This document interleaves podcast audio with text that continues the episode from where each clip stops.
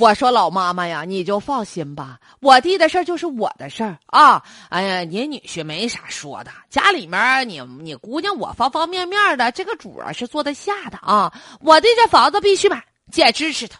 那我俩一个炕头长大的，从小一奶同胞，对不对？吃一个嗯妈妈的奶，那成茁壮成长的啊。妈放心吧，别哭了。哎呀，妈，你姑我心都碎了啊，就是不中了。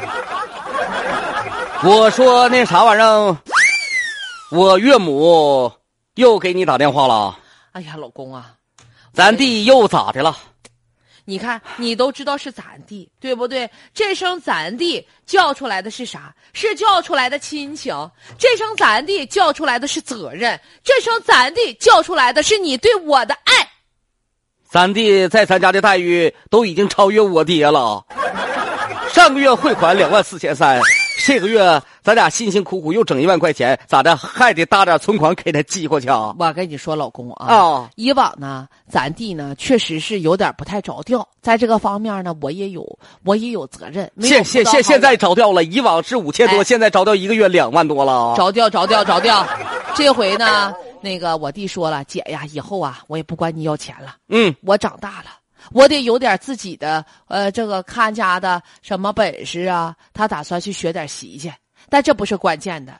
咱弟是咋的呢？金浪子回头金不换，咱弟有正事儿了，这回不乱花钱了，打算自己个儿买个房子，贷个款啥的。买房子多少钱呢？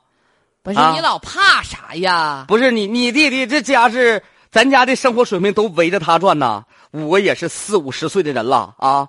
我上车走在大街上，渴的汗珠子跟黄豆粒子那么大，我连瓶水都舍不得买，回家走着回来攒钱给你弟弟啊！你这不是他得有个房吗？要不你说我那老妈妈那哭的一把鼻涕一把泪，最主要是啥呢？人咱弟吧没想让咱帮着整，咱弟想自己去办去，办个贷款不用咱，你用不用咱的？你弟那家是花钱大手大脚的，也没有责任心。听我说呀，我这当这不就变了吗？浪子回头了吗？刚才咱不说过这个话题吗？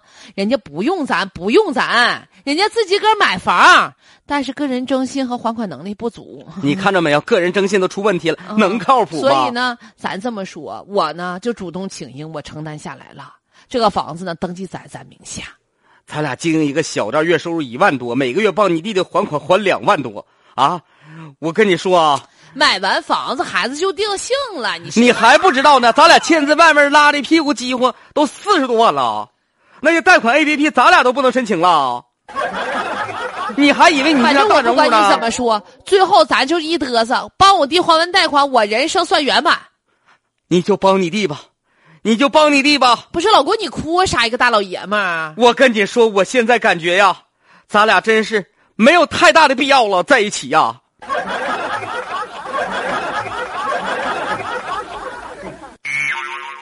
哎呀，这是现实版的樊胜美呀！嗯，呃，这个家庭本来也是捉襟见肘，自己家也有外债，但是呢，女子就偏偏帮弟弟呀，扶持他，扶持他，扶持他。